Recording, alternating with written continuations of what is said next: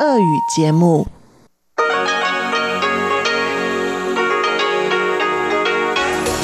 В эфире Международное радио Тайваня.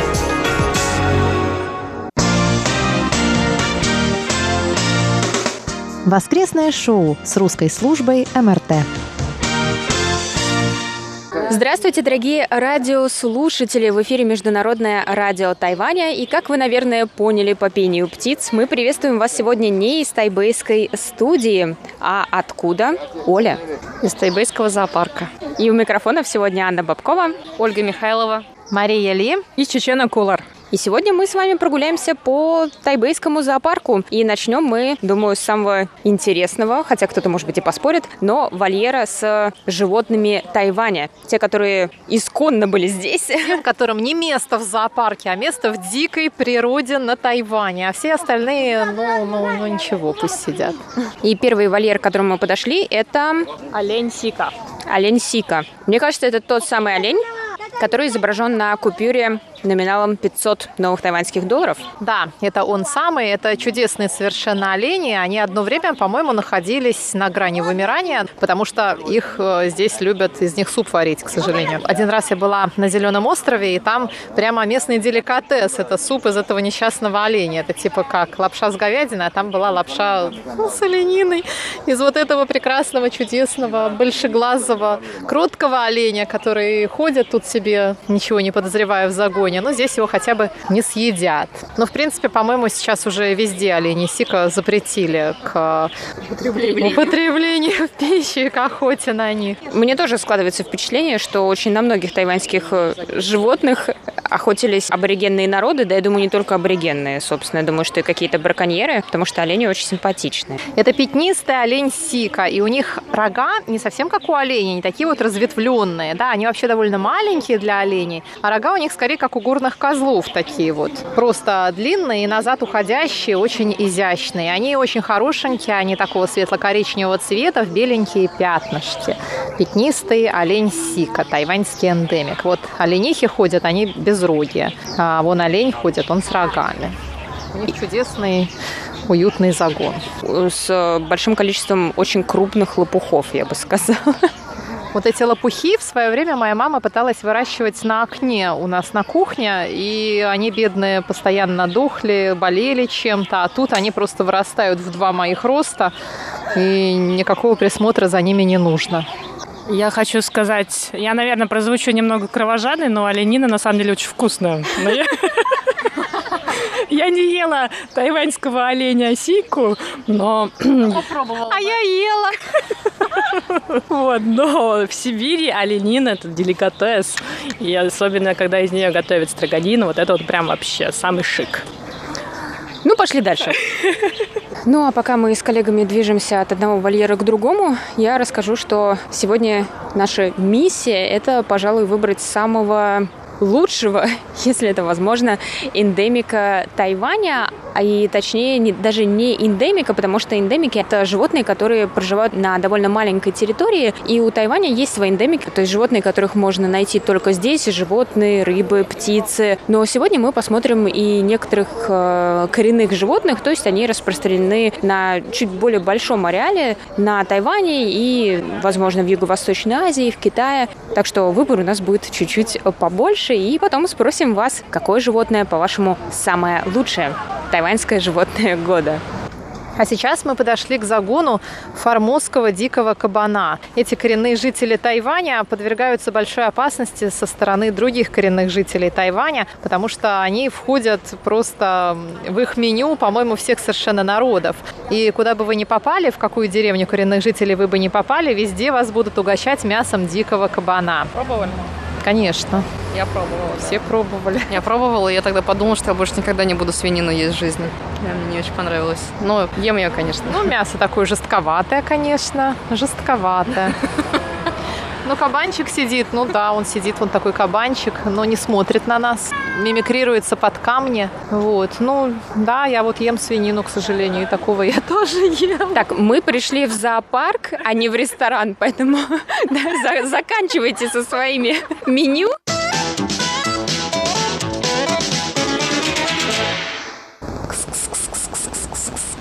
леопардик, суки, суки.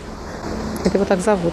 Тайбэйском зоопарке живет дымчатая леопардиха по имени Суки. На Тайване водились в дикой природе эти дымчатые леопарды, но, к сожалению, коренные народы, которые охотились на них, практически полностью их истребили. Одно время была какая-то надежда, говорили, что где-то кто-то заметил дымчатого леопарда, но потом а, было установлено, что все-таки нет. Они полностью уже исчезли из дикой природы на Тайване. Ну а тайбэйский зоопарк, чтобы восстановить популяцию дымчатых леопардов на Тайване, Тайване, сотрудничает с другими зоопарками, вовлекается в разные обмены животными. Вот, и они из немецкого зоопарка завезли вот леопардиху по имени Суки. То, что вот в новостях иногда бывает, они находят кого-то, это леопардовая кошка или дымчатый леопард? Леопардовая кошка – это другое. Леопардовая кошка – это другое животное, это то самое, которое в свое время прославила в прошлом году, по-моему, Катя Молодцова, наша художница. Мы делали про это тоже передачи. А мое первое столкновение столкновение с дымчатым леопардом произошло в году где-то 2005 или 2006, когда тогдашний президент Чен Шуйбень где-то в Тайджуне представлял бронетранспортер, который назвали Юньбао дымчатый леопард. Это был тоже тайваньский эндемик, произведенный на Тайване первый такой бронетранспортер. Но, к сожалению, мы сейчас не можем найти леопардиху. Она прячется где-то в кустах. Тут у нее очень красивый вольер, весь заросший такими джунглями. Вполне возможно, что, может быть, и в живой природе дымчатые леопарды так хорошо прячутся, что просто их никто не может найти. Хочется в это верить. Ну, а я бы, если бы встретила случайно где-нибудь дымчатого леопарда, я бы просто приняла за домашнюю кошку. Они маленькие? Они маленькие нет, они нет, небольшие. Они маленькие, они больше, чем... А, леопардовые кошки? Нет, леопардовые кошки маленькие, а леопард, он все-таки такой, не такой уж и маленький. Он леопард, он не просто котик. А я хочу сказать, что очень интересно, что у него такой заросший вольер. Обычно всех этих львов и тигров в вольере найти очень легко. Ты просто подходишь, и они лежат там э, где-то в тенечке, а здесь вся земля заросла папоротником, вот этими большими лопухами, и разглядеть даже землю невозможно за этими зарослями. Что уж говорить о самом леопарде, который по цвету точно хорошо маскируется. Мне кажется, а может быть это на самом деле просто легенда, может, нет никаких этих дымчатых леопардов, а нам просто рассказывают это как такой миф, и они все время где-то прячутся, то есть вроде как он есть, а на самом деле его нигде и нет. Хороший такой зоопарк можно, да, сделать, весь заросший джунглями, расставить везде такие таблички, что вот тут этот живет, тут этот живет зверь, а на самом деле там никого не будет, нужно притворяться, что они просто прячутся. Вот за такие зоопарки я бы проголосовала. И над животными не издеваемся, и людей развлекаем. А вот там формозский медведь.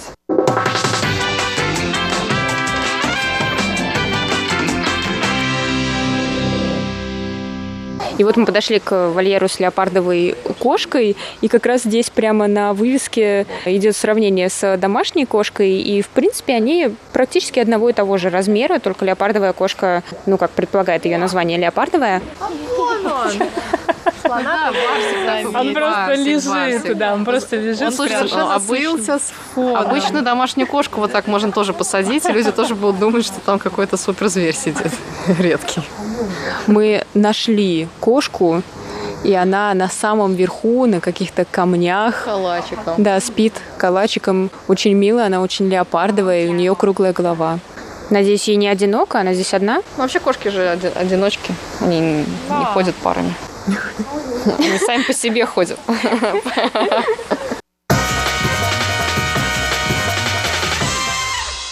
В общем, сейчас подошли к вольеру с цветами. По-китайски пай пи синь. Это сердце с белым носом.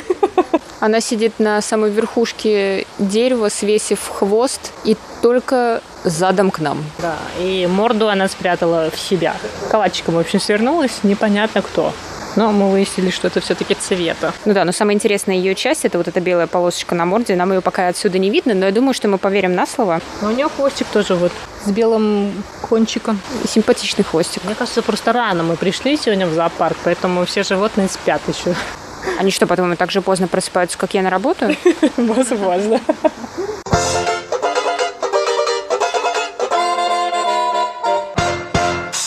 Обезьянки. Мы пришли к формозским макакам, и их найти очень-очень несложно. Их здесь огромное количество, и они сидят на деревьях.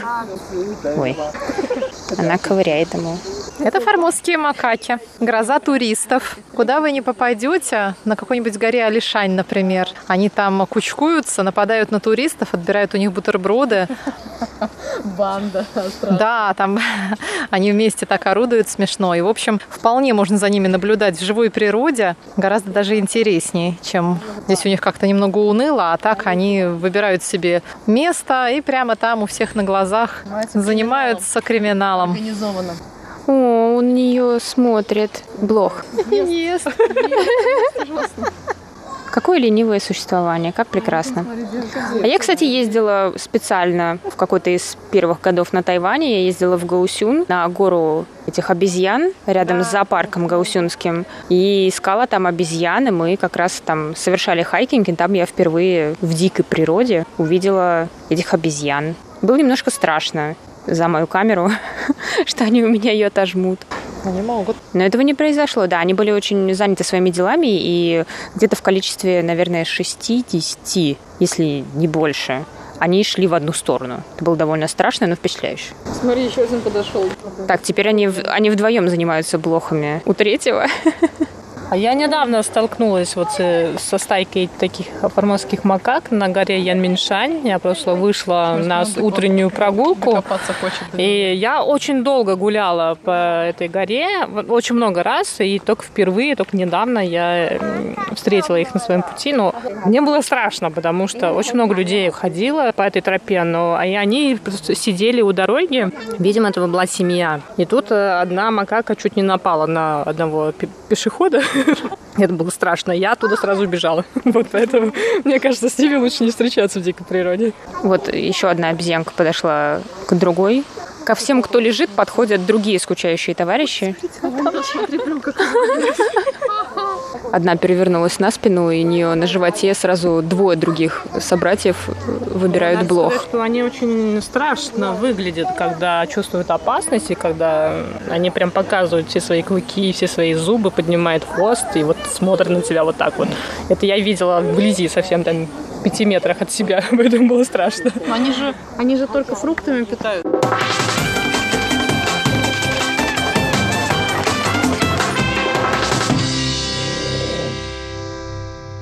И сейчас мы зашли в ночной павильон, и здесь с очень забавным названием животные, формозские хорьки и барсуки. Я думаю, что это, конечно, не официальное их название, но по-английски они именно так и называются, хорьковые барсуки или барсуковые хорьки, как вам будет угодно. Очаровательные, пушистые и такие коротенькие хорьки. Они сами коротенькие, хвост у них маленький. И удивительно, что на фотографиях, на вывесках они всегда такие большие, а когда ты видишь их вживую, они все такие маленькие. И они совершенно очар... А вот девочки кричат «панголины». Но хорьки-барсуки очень очаровательные. Где, где, где, где, где? Он такой маленький. Он такой маленький, он встал на задние лапы. Он, наверное, слепой, бедный. У него такие маленькие глаза. Чего вот он ищет? Я тоже думала, что панголины очень большие. Я думала, что они такие же большие, как муравьеды. Не знаю, может быть, такие просто существуют? Может быть, это ребенок? Не знаю, не могу ответить на этот вопрос, потому что я первый раз вижу панголинов. Не на видео, не на картинке. А вот это именно формозские панголины, то есть э, именно тайваньские. И этих панголинов в Тайване с большим удовольствием дарят другим странам. Что-то ест. Да, у него там... Это, это дерево какое-то. Не, не, да, у него там что-то есть. Вообще, мне кажется, что Маша там с задних рядов правильно подсказывает, что панголины имеют какое-то родство с э, муравьедами. Родство, родство, да. У них такой позвоночник гибкий. Они так прям сгибаются в одну сторону, в другую сторону. Мне бы так. Наверное, йогу занимает. Да, они такие прям очень. Но хвост такой Ой, он прям мощный. так хвостом держится, а сам Да, свисает вниз. хвост прям мощный у него, широкий такой. Он прям одна такая сплошная мышца, покрытая чешуйками. Он похож на моего кота. Только у меня кот толстый, но, И лысый. но лысый, да, поэтому похож. В принципе, он похож на крокодила, если не считать его морду. Да нет, на динозавра похож какого-то маленького. Он такой прям древний что-то Да. непонятное. У него какие-то как будто когти, да, на передних лапах. То есть он не, не- у него не пальцы, у него большие, когти такие, я да. не вижу. То есть он не Да. может наступать на лапу, он только так немножечко на нее, так, немножечко на нее опирается, на передние лапы. Интересно, что он ищет? Он ищет смысл жизни. Как и все мы, как и все мы. Но опять, он, наверное, что-то где-то спрятал, может быть, и не может вспомнить где. Но он такой забавный, действительно. Вот сейчас упадет, сейчас упадет. Нет. Хорошо посмотреть, как он сворачивается. Но он не сворачивается. В общем, с большим трудом мы отрываем себя от разных витрин. Только что мы покинули террариум с очень большим трудом. Потом зашли посмотреть на пингвинов. Это бурый мишка. Самая бурная реакция, наверное, во всем зоопарке. Я думаю, что поскольку наш сегодняшний поход стремится к концу, то, наверное, пора нам с ведущими обсудить сегодняшний важный-важный вопрос. Какое тайваньское животное, эндемик или просто коренной вид, самое лучшее? И мы выберем, я думаю, несколько финалистов, а вы, друзья, проголосуете за главного победителя, которого мы назовем животным года. Итак, слово я предоставляю сначала Маше. Маша, какое животное ты выбираешь сегодня? Мне больше всех понравился гибон, которого я, к сожалению, не смогла сфотографировать, потому что он так ловко в это время прыгал туда-сюда против солнца и никак не давался. И больше всего меня поразило то, что его вольер вообще ничем никак не огорожен, и я не заметила никакой электрической изгороди, вообще никакой изгороди, и что мешает этому гибону просто так ловко взять и удрать куда-нибудь в горы Улая отсюда. Я не знаю. Вот это для меня сейчас загадка. Я хочу эту загадку для себя разгадать. Он совершенно потрясающий. Он называется белорукий или белолапый. Я не знаю, наверное, белорукий. У него такие беленькие перчатки на ручках. Вообще он ужасно симпатичный. Так он ловко и гибко скакал и прыгал на своих лианах и на своих этих деревьях. В общем, он мое сердце покорил навсегда. Ну и поскольку Маша наш шеф, то ей можно выбирать не только эндемиков или коренных животных Тайваня. А я люблю черепах. Вот я сегодня прям, а, мне кажется, удовлетворила всю мою любовь к этим животным, потому что они действительно классные. Во-первых, ну я вот э, Оле только недавно говорила. Оля меня спросила, почему я хочу я именно черепаху. Я сказала, что, во-первых, от них нет шерсти, они не кусаются, они не царапаются. Кусаются, знаешь, как кусаются. Но не так, ну не так, но все равно. Это не как собаки или кошки, поэтому я вот подумаю теперь взять себе э, черепаху домой. Ну а если голосовать за животного эндемика, не знаю, панголин считается эндемиком? Да. Тогда да, тогда, тогда я всеми руками и ногами за панголина, потому что я сегодня впервые вживую увидела панголина и поняла, насколько это красивое животное. Я хотела выбрать панголина, но его заняли. Но я бы за него проголосовала тоже. Очень мне понравился этот звереныш. Такой он интересный. Я первый раз его тоже видела. И какой он гибкий, какой он мускулистый, сильный. Очень хорошенький зверь. И мы там тоже прочитали, что они здесь прям свободно бегают по дорогам и э, часто попадают в ловушки. И часто на них нападают дикие собаки. И вообще они бедные, несчастные. И хочется, чтобы у них все было хорошо. Поэтому я голосую за панголина. Что ж, у нас один голос за гибона и два за тайваньского панголина. Ой, Мишка приплыл. Он прям сюда приплыл. Пока мы обсуждаем тайваньских эндемиков, к нам подплыл бурый медведь. Он не тайваньский эндемик. Наш. Был бурый, был черный формозский медведь, но он к нам не подплывал и вообще никак на нас не реагировал, а грустно спал все время. А вот тут прямо к нам подплыл такой здоровенный бурый мишка.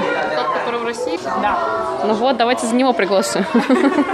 Ну, а я, как хотела, так и выберу, наверное, та, которая была полубарсук, полухарек. В общем, я выбираю барсучьего хорька тайваньского, если я, мне не изменяет память. А если изменяет, то мы уточним это потом в нашем опросе. Ну и мы потом еще посмотрим, кого нашим друзьям, может быть, нашим а, другим коллегам хотелось бы добавить в этот список. И мы его представим у нас на Фейсбуке, и вы сможете проголосовать за животное года. Ну а пока мы это готовим, и пока идет голосование, присылайте нам письма с ответами на этот вопрос, на каких животных вы приходите посмотреть в зоопарк. Ну и к слову о письмах. На прошлой неделе мы обсуждали интернет-шопинг против традиционных магазинов на нашей страничке ВКонтакте. 33% проголосовали за покупки в интернете, потому что ходить никуда не надо. За обычные магазины проголосовал 41%, потому что там все можно померить и потрогать. А 25% сказали, что шопинг они вообще ненавидят. И вот какие письма мы получили от вас. Виктор Варзин из Ленинградской области, он пишет, мне ближе обычные магазины, где можно померить, потрогать. Было две покупки через онлайн. Даже указав нужные размеры, были недочеты, например, немного короткие рукава у куртки. Все-таки одежду, за исключением бейсболок, через интернет я больше покупать не хочу. Комментарии по опросам недели ВКонтакте оставили наши постоянные слушатели. Саша Сычев написал, я пока ничего не покупал в сети,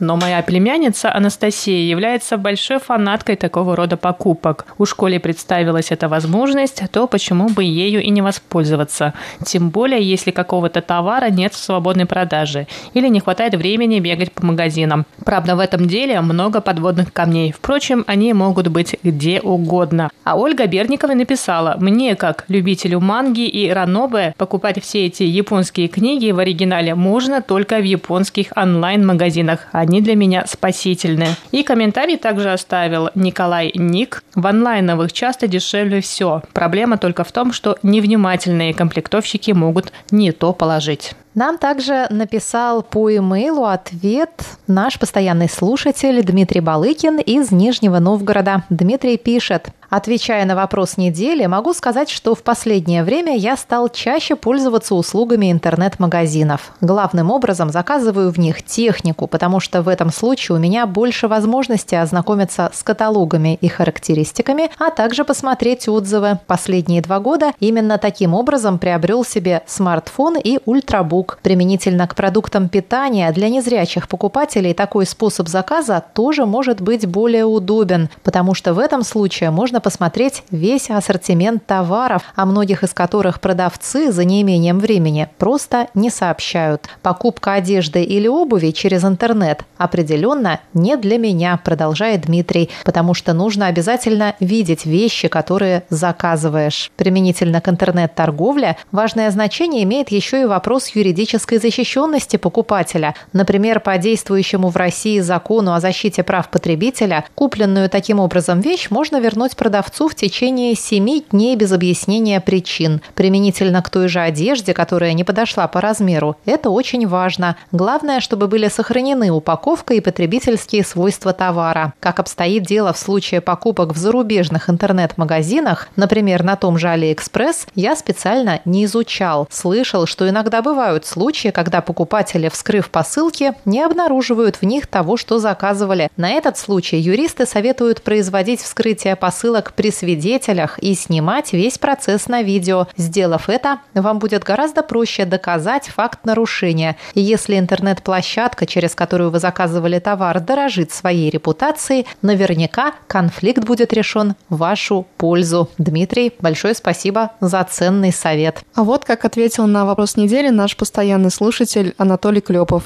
Анатолий пишет, интернет-магазины все больше входят в нашу жизнь, и главное, что цены в них ниже, чем в обычном магазине, так как меньше накладных расходов. Чтобы купить, например, стиральную машину, надо сделать два шага. Зайти в реальный магазин и посмотреть, что вы хотите купить. Посмотреть со всех сторон, расспросить продавцов, что они думают и много ли возврата. А затем купить эту стиральную машину в интернет-магазине, где цена значительно меньше, так как все идет с одного склада и в магазин, и при заказе в интернет-магазине. При этом узнаем мнение покупателя о товаре в интернете, где скажут больше и точнее, чем продавец в магазине, которому надо продать товар. И здесь, что лукавить, в магазине правду не скажут. К тому же интернет-магазины экономят время. Сколько надо обойти магазинов, чтобы выбрать себе товар, а здесь все в одном флаконе. Я за существование обычной и интернет-торговли, которые дополняют друг друга, пишет Анатолий. А на сегодня мы, наверное, с вами будем прощаться. Мы отправляемся смотреть на слонов. И в следующий раз мы с вами встретимся в тайбейской студии. Пока-пока. Сегодня с вами были ведущие Анна Бабкова, Ольга Михайлова, Мария Ли и Чечена Кулар.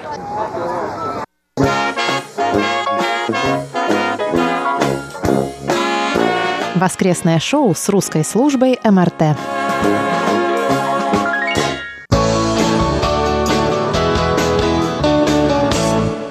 Здравствуйте, дорогие слушатели! В эфире почтовый ящик МРТ и с вами его ведущая Светлана Миренкова. На этой неделе письма и рапорты нам написали Сергей Размыслов, Анатолий Клепов, Зайрин Джунеп, Марик Пис, Игорь Макров, Хуат Сабер, Александр Пруцков, Алексей Веселков, Василий Гуляев, Виктор Варзин и Сергей Безенков. Далее мы переходим к обзору рапортов. Напоминаю, что нас можно слушать на двух частотах 5900 кГц с 17 до 17.30 часов по UTC, а также на частоте 9490 кГц можно слушать нашу часовую передачу с 11 до 12 часов по UTC.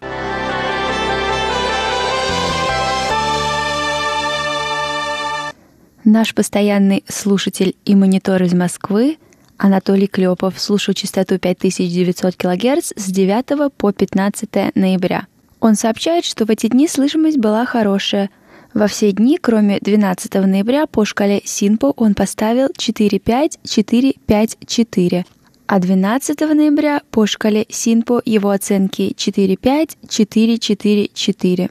Виктор Варзин из Ленинградской области слушал эту частоту с 12 по 16, 18 и 19 ноября. Он пишет, что 12 ноября сила сигнала была хорошая, умеренные шумы и небольшие замирания. Речь распознаваема, общая оценка приема удовлетворительная. И по шкале СИН по его оценке 4-5-3-4-3. 13 ноября – Сила сигнала также была хорошая, умеренные шумы, которые уменьшились во второй половине программы, и небольшие замирания. Речь распознаваема.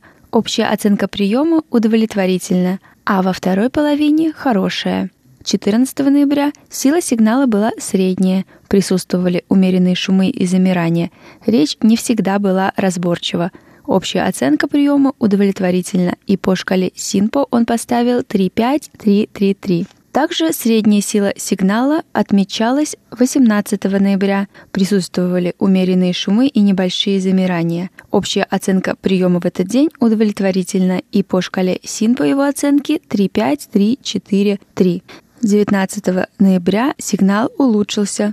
Также присутствовали слабые шумы и небольшие замирания. Речь была распознаваема и общая оценка приема «хорошо». По шкале Синпо он поставил 4-5-4-4-4. Александр Пруцков из Рязани слушал частоту 5900 кГц 12, 13, 14 и 15 ноября. Он сообщает, что в эти дни слышимость была стабильно хорошая, и его оценки по шкале СИНПО 4-5, 5-4-4.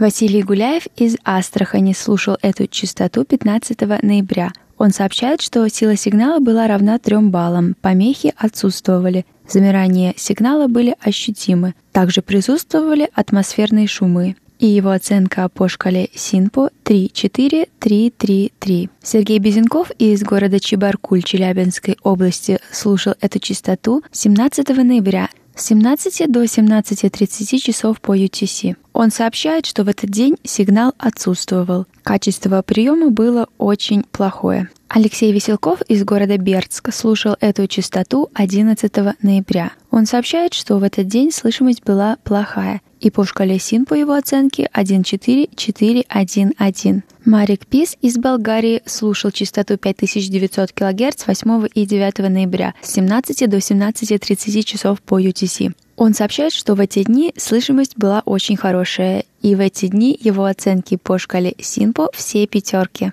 Также Марик пишет, что он не получил QSL карточки. Дорогие слушатели, я хочу еще раз напомнить, что в настоящее время почтовое сообщение между Тайванем и рядом других стран приостановлено. Но все QSL карточки мы заполняем каждую неделю по мере поступления рапортов, поэтому не переживайте, как только у нас появится возможность, мы сразу вам их отправим. Сидхарта Батачари из Индии слушал эту частоту 17 ноября с 17 до 17.30 часов по UTC. Он сообщает, что в этот день сигнал был слабый.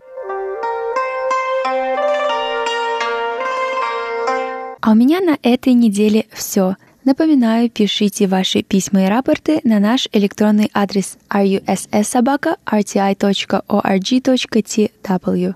Посещайте наш веб-сайт ru.rti.org.tw.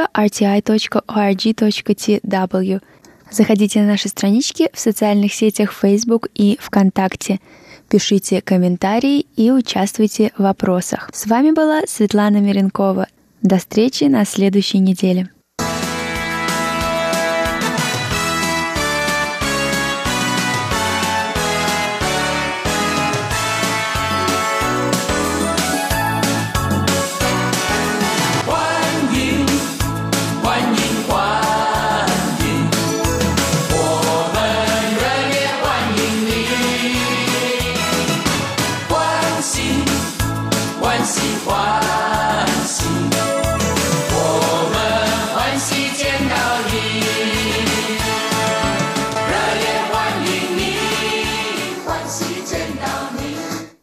Здравствуйте, дорогие друзья! Вы слушаете Международное радио Тайваня. В эфире наша воскресная передача «Гостиная МРТ». У микрофона ведущая Инна Островская. И я рада приветствовать нашу сегодняшнюю героиню. У меня в гостях моя давняя приятельница, а также мы вместе учились в одном университете, тайванька Зарина Пен. Привет, Зарина! Да, привет, Инна и все слушатели.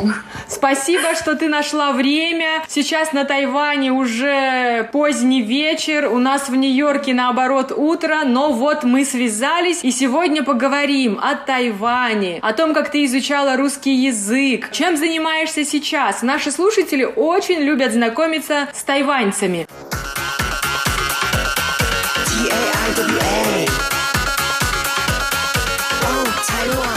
Расскажи немного о себе. А, меня зовут Зарина. Я училась в университете китайской культуры на факультете русского языка. А сейчас я работаю продажа по компьютерным корпусам по всему миру. Вау! Скажи, пожалуйста, почему ты пошла изучать русский язык? Эм, наверное, вам будет смешно, но потому что это, это один певец Витас. А ты знаешь Витас? Конечно, кто не знает Витаса?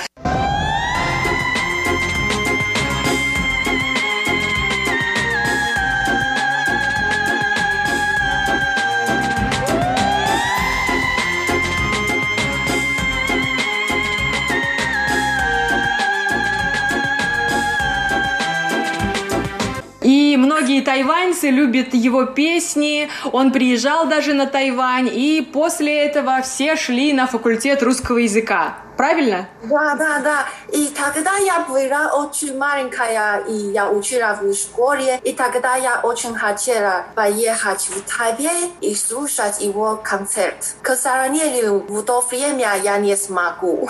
А где ты тогда жила? Я жила южнее Тайбэя, это Синджу. А, наш дорогой Синджу, там индустриальные парки, там знаменитые научные институты. Хорошо. И ты решила пойти изучать русский русский язык. Когда ты попала на уроки, когда ты познакомилась с грамматикой, ты не схватилась за голову и не сказала «Нет, Витас, прости, я не хочу учить русский язык». Нет, нет.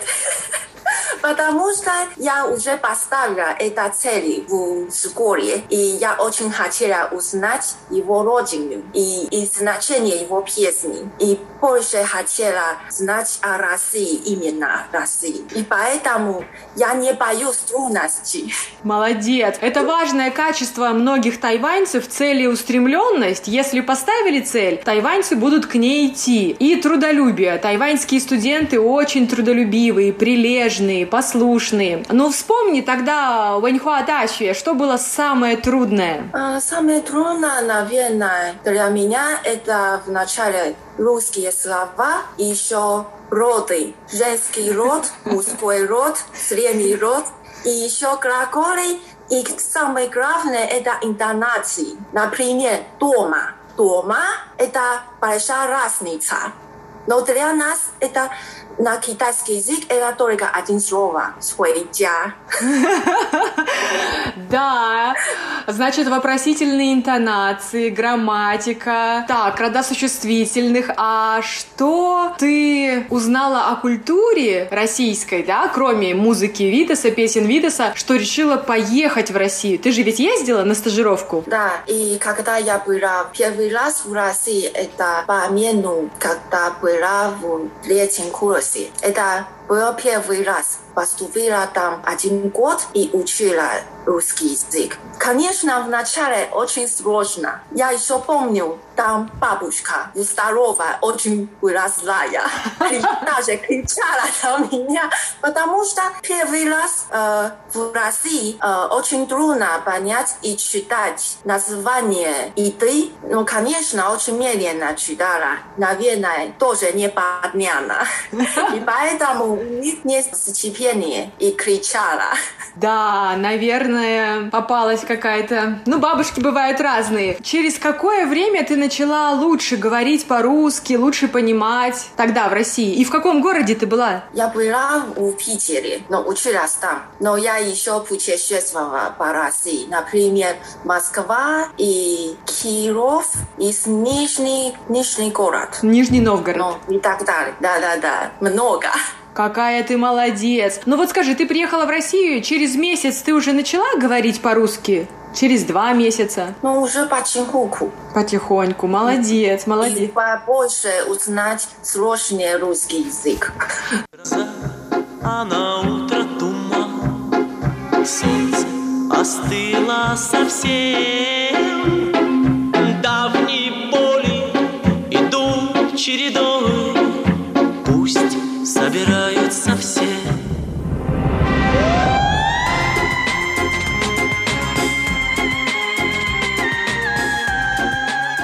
Ну, целый год ты жила тогда в России, в Петербурге, еще путешествовала.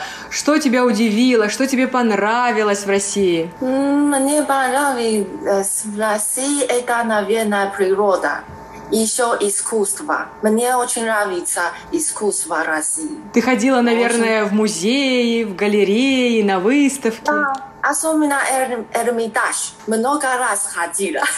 Какая молодец.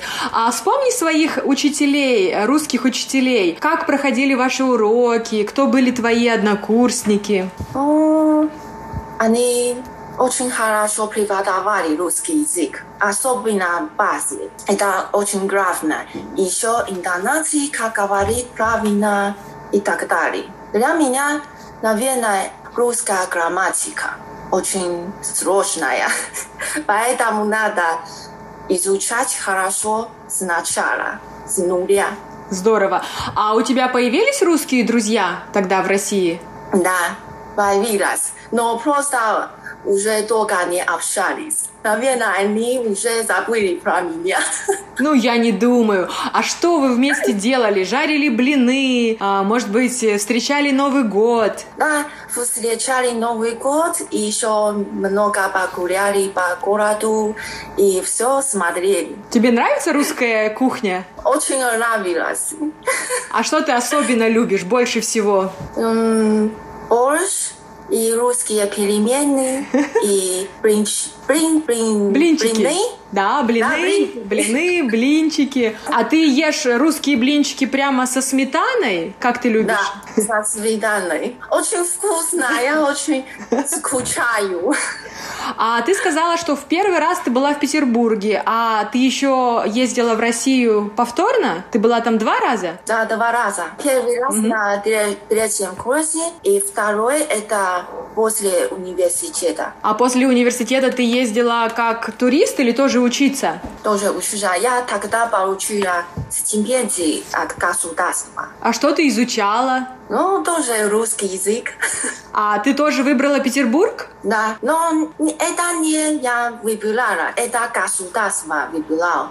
Я поняла. Скажи, нас слушают студенты тайваньцы, которые изучают русский язык. Может быть, ты дашь им какой-то совет? Вот ты сейчас как поддерживаешь русский язык? Смотришь фильмы, слушаешь радио, может быть, слушаешь Витаса? Нет, нет, сейчас Витас, это уже не мой самый любимый певец. А кто любимый? Э, Дима Билан, Сергей Лазарев, и Макс Барский, и Миша Романова, еще Винтаж, Марина Гагарина и так далее. Много-много. Зарина, я никого не знаю. Кто эти люди? Хорошо, а у тебя есть русские друзья на Тайване? Нет. Нет? Класс. они уже уехали домой в Россию. А новых, а новых друзей ты не нашла. Пока нет. Но у тебя замечательные навыки, ты хорошо говоришь по-русски, несмотря на то, что у тебя нет друзей, у тебя нет языковой практики, да? Да, да, я очень старалась поддержать свой русский язык. Ну, а вот что, что ты делала? Эм, я каждый я каждое утро слушаю радио, русское радио. Наше? И тоже хочу. Да, да, ваше, чтобы как э, говорить новости Тайваня русским. Какая молодец. Скажи, пожалуйста, ты сейчас работаешь в компьютерной компании. Ты работаешь с Россией? Да, И- связано с Россией. Это обязательно. И ты тоже говоришь по-русски на работе с ними или пишешь письма? Да, но, по-моему, они больше нравится говорить по-английски. Ну, конечно, это возможность практиковать английский язык. А у тебя есть, э, может быть, друзья в России, которые хотят с тобой общаться по-китайски? Ну да, э, она знакомая, она училась в Китае. И сейчас она тоже хорошо говорит по-китайски. Здорово. Зарина, вот скажи, пожалуйста, это очень трудно выучить русский язык, потом на Тайване найти работу, чтобы использовать его, потому что немногие компании да, приглашают специалиста именно с русским языком. Скажи, чем занимаются твои тайваньские однокурсники, которые тоже изучали русский язык, но вот сейчас, может быть, не используют его? Есть такие? М, Наверное, да. Но потому что, наверное, Россия это еще не как Америка и Европа. Поэтому сейчас бизнес с Россией еще не так популярна. Но я уверена, компания еще нужна такая э, работница. Ну, конечно, рынок большой, потому что говорят по-русски и на Украине, и в Беларуси, и в других э, государствах, да, бывшего СССР. Конечно, русский язык нужен.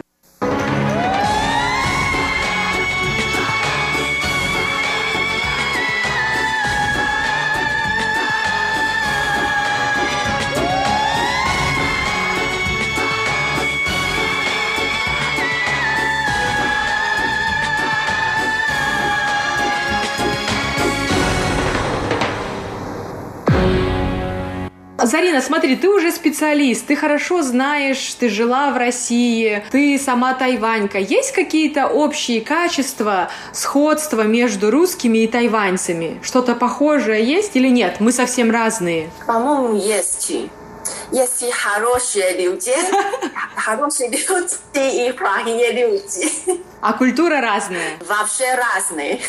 А скажи, пожалуйста, ты сейчас работаешь с россиянами? Есть, что тебя э, удивляет? Может быть, тайваньцы, я, насколько помню, они очень щепетильные, они любят делать все вовремя, любят планировать. А российский человек, ну, иногда бывает, что вот творческий подход, может быть, он скажет завтра, потом скажет еще завтра, а потом скажет на следующей неделе. Да-да-да, это часто бывает на, на моей работе. Например, они сегодня хотели заказать корпус от нас. И всегда, о, очень срочно, надо сейчас, сейчас. А тогда они положили, положили, и потом, а тогда мы уже очень, эм, как сказать, Вы уже ждали заказа, но они э, отложили его, да, потом, потом и... да-да-да, она already. А вы уже были Очень готовы, а вы были уже готовы. И тогда я уже думаю, наверное, о, наверное, они уже не хотят.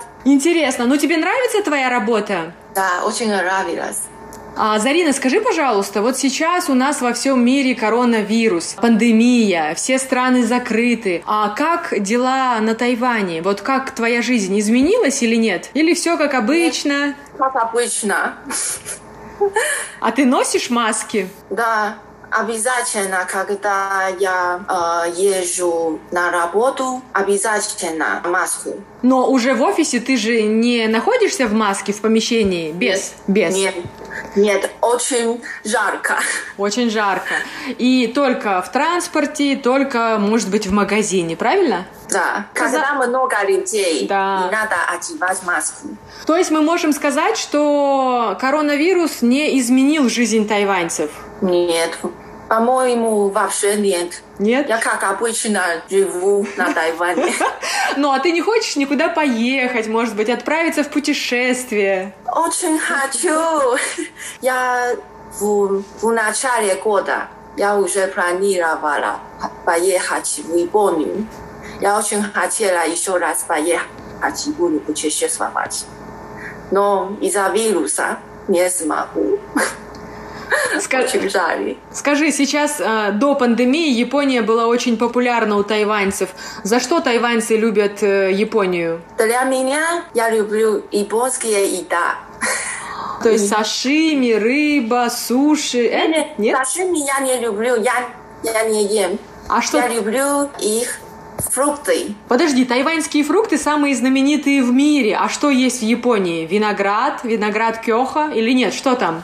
Ты имеешь в Японии? Да, в Японии. Какие фрукты в Японии? О, апельсины. Апельсины. А, и как интересно. Хотя а, очень маленький, но очень вку- вкусный и свежий.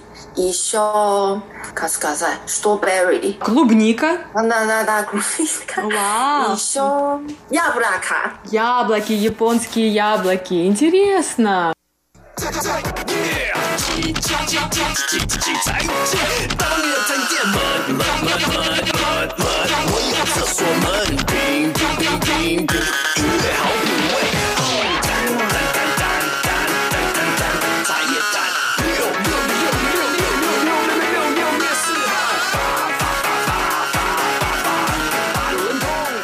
Вот сейчас нас слушают радиослушатели по всему миру. Что ты хочешь им сказать о Тайване? Когда у тебя появляются новые друзья, и ты говоришь, а, я с Тайваня, они говорят, а, это как Китай, а ты говоришь, нет. Вот что особенное про Тайвань ты хочешь сказать всем нашим слушателям? Ну, тайваньцы очень дружелюбные и добрые, и всегда помогают друг другу. По-моему, это хорошее сердце. Да, доброе, прекрасное сердце, очень гостеприимные люди, которые помогут вам, даже если видят вас впервые. Тайваньцы возьмут вас за руку, если вы заблудились в метро, на улице, и приведут вас. Да, и всегда покажет, какую дорогу вам нужна.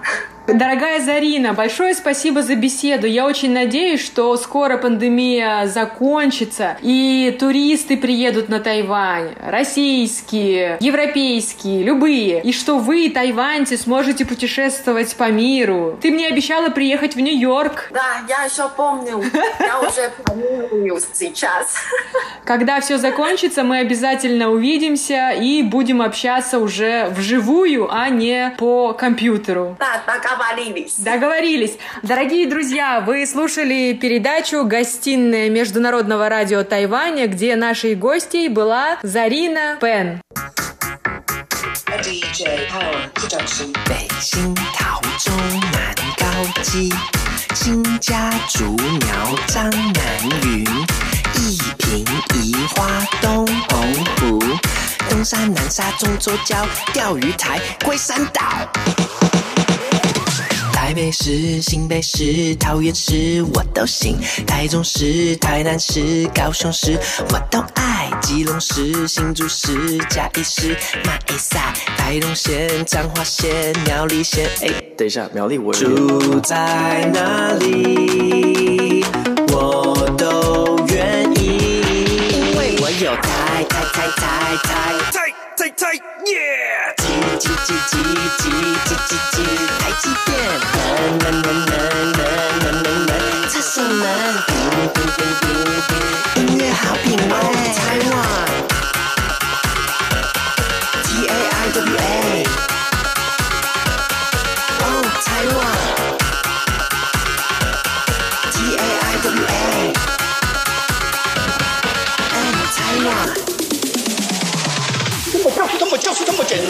竹县、南投县、云林县我都行，嘉义县、屏东县、宜兰县我都爱，花莲县、澎湖县、古有疆域，根据宪法是我们的。中华北京、中华上海、中华天津，帮你证明。住在哪里，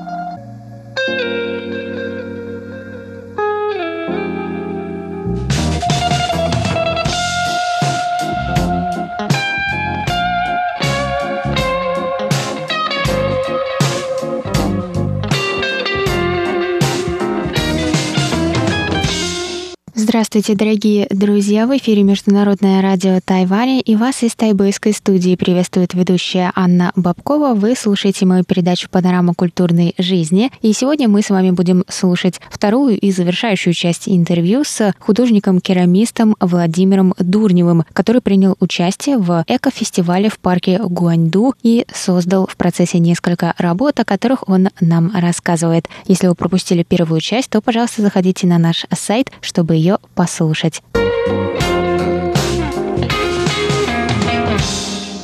Думаете, отличается то, как вы увидели эту память, то, какие изображения вы бы выбрали? Отличается ли это от того, как это сделал бы тайванец? То есть вы как иностранец, работая с этим?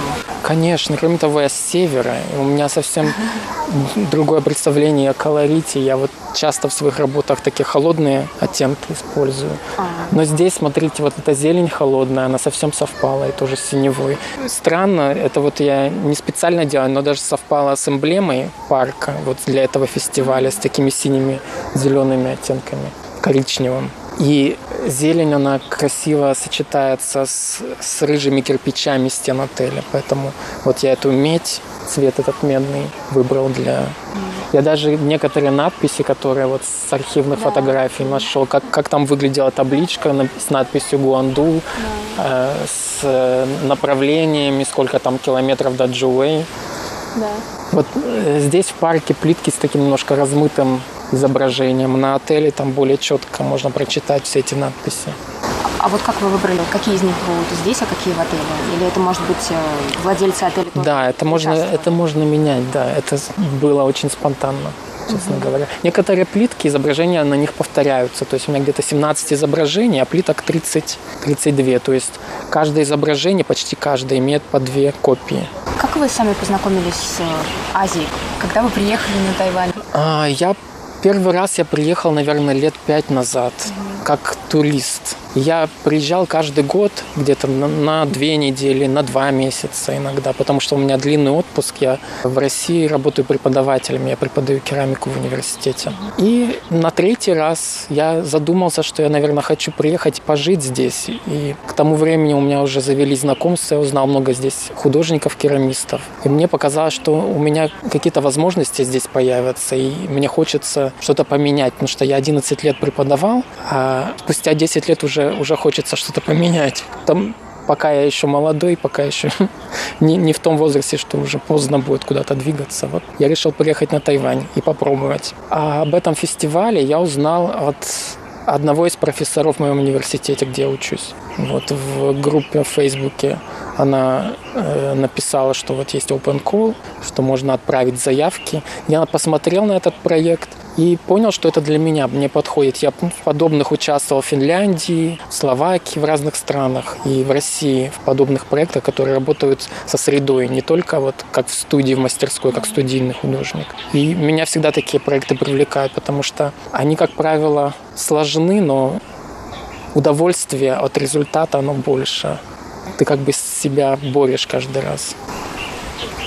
У вас ведь была выставка. Да, это была выставка в моем университете. Я учусь на программе связанное с современным искусством и кураторством. То есть я не занимаюсь керамикой на своей учебе, но я попросил профессоров, которые преподают керамику, как, как только приехал, я с ними сразу, конечно, познакомился, и они мне э, разрешили работать в мастерской и дали мне даже рабочее место со столом, с полками, с возможностью использовать печь, глину. Я активно работал помимо учебы. И сделал так много изделий, что профессор по керамике, он сказал, все, нужно делать выставку. Назначил мне дату, и мне уже не было возможности отвертеться. Поэтому я сделал выставку персональную в галерее нашего университета. Она, к сожалению, не очень долго продлилась, но это такие условия этой галереи университетской. То есть все работы, которые вы там выставляли, были созданы уже на Тайване? Да. А вы заметили какие-то изменения в своем творчестве после того, как вы приехали на Тайвань? Вот вы раньше занимались керамикой и сейчас. Вот как это? Конечно, потому что в своей мастерской родной в России я все знаю, все материалы знаю, знаю, какой результат меня ждет.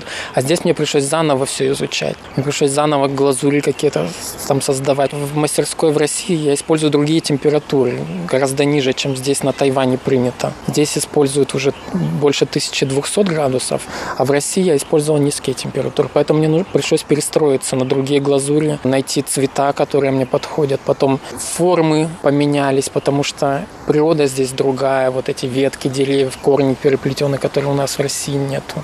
Я, конечно, пытался как-то вот это ощущение ритмическое, пропорционально его передать в работах своих. Некоторые работы у меня так называются, например, башня, посвященная Тайпею 101, да? Да, составленная из нескольких элементов. Mm-hmm. одна ваза у меня напоминает по форме сам остров Тайвань. Mm-hmm.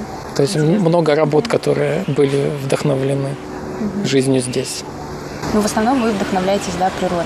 Но Тайвань, он сам как природа весь. Ну да, для меня, потому что это самая большая э, разница между жизнью в России здесь. Это климат и растения, которые... Ну, сами тайваньцы они даже не знают их названий, потому что в России обычно мы знаем там ну березок, у нас не так много их, угу. чтобы не знать. А здесь только таких э, интересных растений, на которых цветы распускаются, там какие-то плоды экзотические, непонятные. Конечно, впечатляет и до сих пор меня впечатляет. Единственное, вот, что в парке мне мешало очень сильно, это комары, потому что эта территория заболоченная, и если по ней гулять, то этого не чувствуешь. Но когда сидишь и работаешь, не двигаешься, комары, они одолевают. Вот она природа, да. Да, это тоже часть природы. Есть ли у вас ощущение какой-то разницы между тем, как воспринимает э, общественность искусство в России, как относились к вашим работам и на Тайване? Это сложный вопрос, потому что я не из столицы, а из э, республики Коми, в которой не так много жителей. И, конечно, здесь, э, в Тайпе, в миллионном городе, и отношение к искусству другое, просто потому что это большой город, во-первых. Во-вторых, что касается керамики, здесь почти в каждой школе есть мастерская маленькая керамика. У нас в России нет такого. Поэтому люди знакомы с этим материалом. И совсем другое отношение к нему. Если в России это просто один из материалов, то здесь это близко вот к драгоценности, как к драгоценному камню. И некоторые изделия очень простые, там пиалка, покрытая глазурью тенмоку, она может цениться, как будто она сделана из драгоценного камня. Вот понимание материала, конечно, совсем другое. В особенности керамики, дерева, камня, того же нефрита. В России он совсем по-другому воспринимается и ценится по-другому. Не так высоко, как здесь. Есть у вас какие-то планы на будущее, о которых вы можете уже рассказать, какие-то проекты? Я завершаю свою учебу, и э, я работаю в мастерской на горе Янминшан, э, Cloud Forest она называется. Так что если кто-то бы хотел поучиться керамике на русском языке, то я там преподаю и делаю керамику. И я получил визу рабочую сейчас. Так что я планирую остаться, еще, возможно, делать выставки, участвовать в разных проектах. И эта выставка, она продлится до... Конца декабря до конца декабря, да, можно увидеть, посмотреть работы других художников. Но а инсталляция на стенах отеля, она вот нужно спросить куратора. Я думаю, что она останется дольше. Ее можно э, совершенно свободно посетить. Если в парк вход платный, то к отелю можно подойти в любое время. А вот эта инсталляция останется? Это нужно спросить кураторов, да. Потому что она, конечно, может и долго находиться здесь, но нужно менять скрипеж. Потому что со временем он все равно состарится и проржавеет. Они там сзади прикреплены, э, на каждой плитке прикреплены керамические элементы такие с отверстиями, и при помощи проволоки сами плитки крепятся вот к этой деревянной конструкции, к э, раме, как к раме. А вы не знаете, что это за здание А это здание для наблюдения за птицами. То есть туда можно войти внутрь, и там есть такие окошки, которые можно либо в бинокль, ну, либо просто невооруженным глазом наблюдать за птицами. К сожалению, сейчас вот та территория немножко заросла, ее нужно подстричь, поэтому не, не видно водоема. А так там птицы обычно находятся. Чтобы их не пугать, можно вот из, этой, из этого домика за ними подглядывать. Спасибо огромное, Владимир. Надеюсь, мы с вами увидимся тогда еще на ваших других выставках. Пожалуйста, я буду рад. Фестиваль продлится в парке Гуанду до 31 декабря 2020 года. Вход в парк – 30 новых тайваньских долларов. Это была передача «Панорама культурной жизни» на волнах МРТ. У микрофона была ведущая Анна Бабкова. До новых встреч!